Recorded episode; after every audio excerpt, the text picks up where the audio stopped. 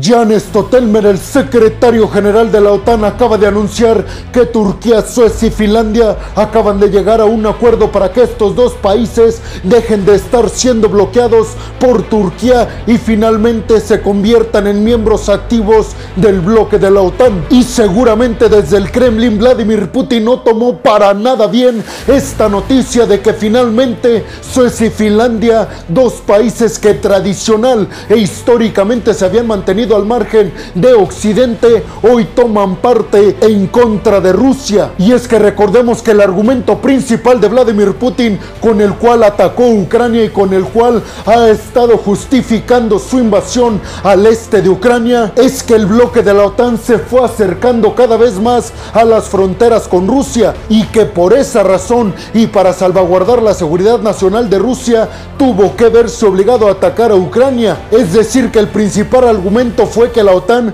se estaba acercando mucho a Rusia y ya no quería más OTAN en sus fronteras. ¿Y qué creen? Hoy en día con la entrada de Suecia y Finlandia cerca de Rusia hay más OTAN que nunca. El presidente Erdogan de Turquía afirmó que finalmente alcanzaron un acuerdo con Suecia y Finlandia, un acuerdo histórico trilateral con el cual dos miembros más se suman a la lista de países occidentales que están en contra de todo aquello que amenaza a las democracias y el libre mercado en el mundo, como lo son China, Rusia, Venezuela, Irán y algunos otros países, pero exclusivamente tenemos que hablar de Rusia, por lo menos en este tema. El acuerdo se dio dentro del marco de la segunda reunión de ambas partes, tanto la de Suecia y Finlandia como la de la OTAN con Turquía, con el propósito de llegar finalmente a un acuerdo para que Turquía dejara de bloquear la entrada de Suecia y Finlandia al bloque de la OTAN. Ya habían tenido una primera reunión, la cual no tuvo como resultado que Turquía levantara el veto a estos dos países, pero hoy en la segunda reunión finalmente Turquía dio el visto bueno y estos dos países se suman a las filas de la OTAN para enfrentar a Rusia. Además la noticia cobra todavía más relevancia porque se da antes de la cumbre de la OTAN que se va a celebrar durante el final de esta semana en Madrid, España. Esto se supone que es un gran y contundente golpe para Putin, ya que según las fuentes de geopolítica que yo he consultado, Vladimir Putin tenía la esperanza de que con su invasión a Ucrania y con la importancia que representaba para las economías europeas el gas natural ruso, esto iba a causar una división fuertísima en la Unión Europea y en el bloque de la OTAN cuando unos países no iban a estar dispuestos a sancionar a Rusia y otros países iban a estar del lado de Estados Unidos, pero debido a la gran experiencia que tiene Joe Biden desde que estuvo con Barack Obama como vicepresidente, donde ya se decía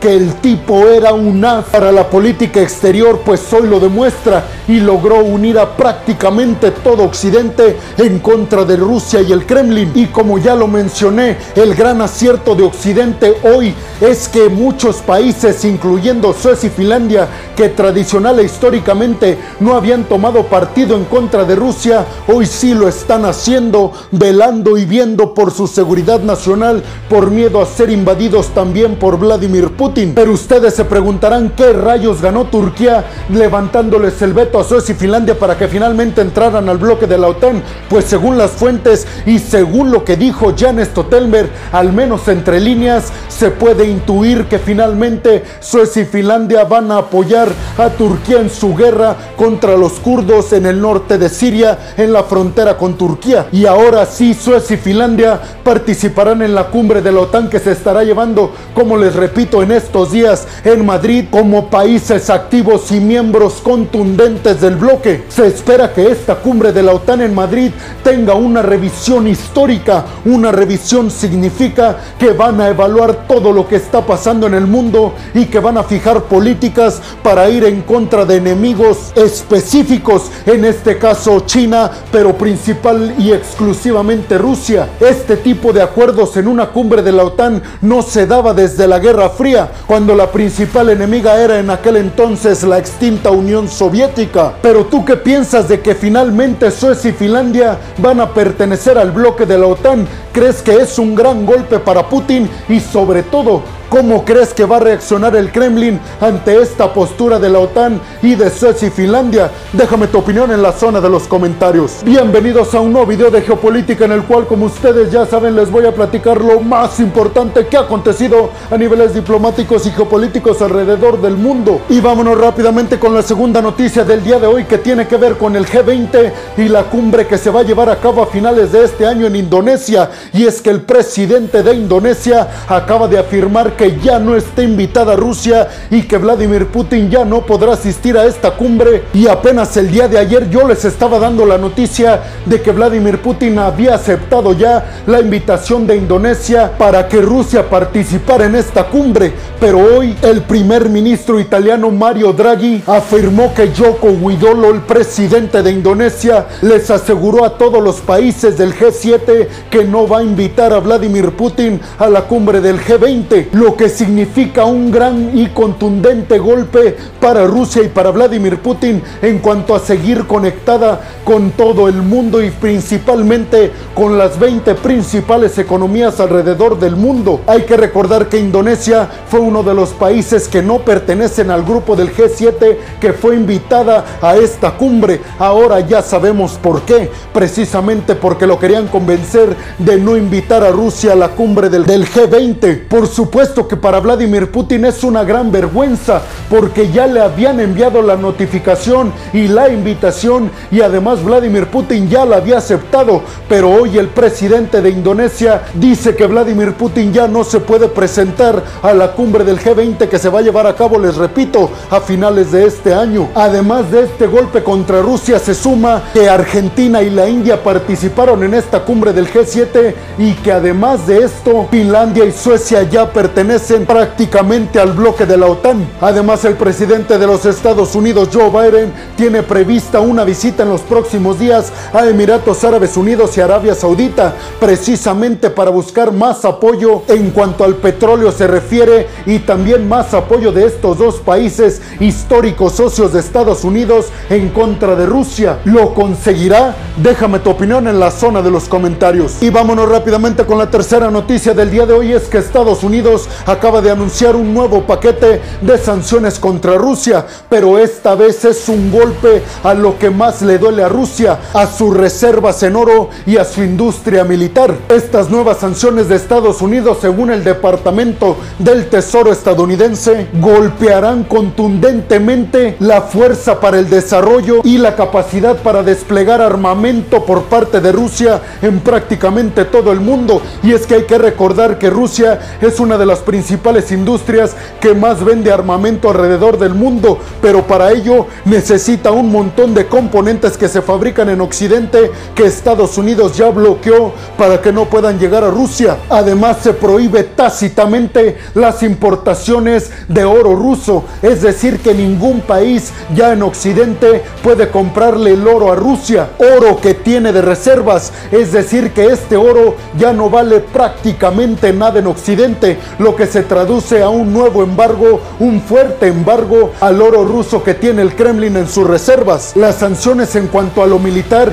están enfocadas en una empresa Rostec que es la principal encargada de la construcción de armamento militar que posteriormente es vendido por el Kremlin a diferentes países alrededor del mundo. Además, estas sanciones contra la industria militar rusa incluyen sanciones y prohibiciones para 70 empresas y para 29 personas personas en Rusia. Todas ellas tienen que ver de alguna u otra forma con la industria militar rusa. Además, Estados Unidos impuso una alza de aranceles a 570 productos rusos, lo que obviamente dificulta todavía más que puedan ser vendidos a un montón de países en Occidente. Están aislando a Rusia con todos sus métodos, aunque eso signifique un montón de problemas geoeconómicos también para Occidente, porque hay que recordar cómo está el mundo tan conectado y con este sistema globalista y capitalista, este tipo de acciones no solamente repercuten en Rusia, sino también y sobre todo en los países desarrollados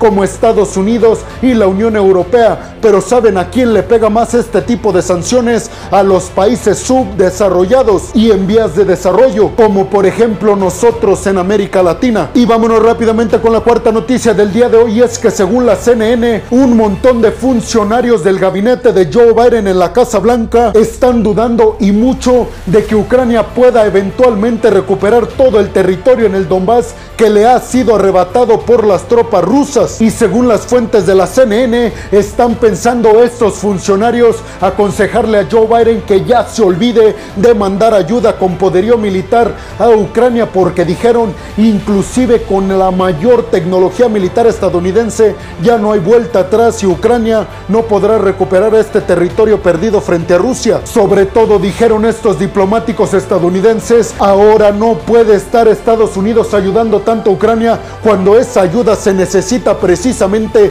dentro de Estados Unidos, donde están teniendo una inflación histórica y para evitar que el país caiga en una recesión para el 2023. Los líderes occidentales han dicho que van a apoyar incondicionalmente y por tiempo indefinido a Ucrania y además Zelensky ha dicho que jamás va a intentar hacer esto, el rendirse y el entregarle territorio ucraniano a Rusia, por lo que se antoja prácticamente imposible que Joe Biden haga algo con estos consejos de los funcionarios que tiene a su alrededor en la Casa Blanca. Y es que inclusive algunos analistas geopolíticos han dicho que Ucrania sí puede ganar el conflicto frente a Rusia, ya que el ejército ruso está, según dicen, muy debilitado. Pero ustedes qué piensan? ¿Ustedes qué harían, mejor dicho? ¿Se rendirían y ya prácticamente le entregarían el territorio a Rusia con un acuerdo de paz de que ya no siga atacando más territorio o seguirían peleando hasta la última consecuencia? Déjame tu opinión en la zona de los comentarios. Y vámonos rápidamente con la quinta noticia del día de hoy es que la primera ministra de Escocia acaba de anunciar que va a intentar que se lleve a cabo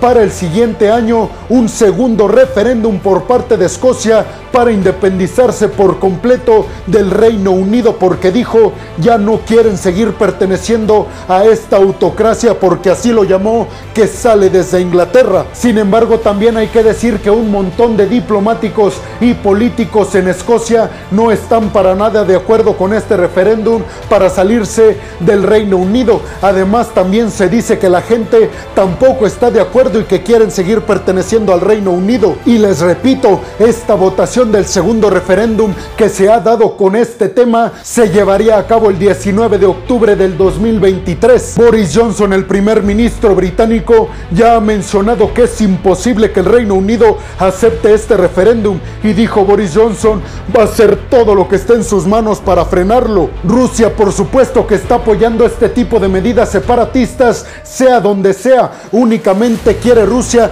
que sea en Occidente para que se dividan los bloques específicamente este del Reino Unido, la Unión Europea y el bloque de la OTAN. Nada le vendría mejor que eso a Rusia. Y vámonos rápidamente con la sexta y última noticia del día de hoy es que aviones bombarderos que además portaban misiles de crucero hipersónicos que además se dice que son los mejores en este rublo, pues estos aviones con este tipo de armamento desde China volaron hacia alrededor del espacio aéreo de Japón en una medida dicen desde Japón de intimidación por parte del gigante asiático. China afirma que únicamente se trató de unas pruebas y ejercicios militares para conjugar ejercicios militares navales y aéreos. Pero por su parte Tokio dijo que esto no es verdad y que lo único que quiere China es mandar un fuerte y contundente mensaje a Tokio de que China está lista para atacar en cualquier momento. Pero dijeron desde Japón ya están en contacto con Estados Unidos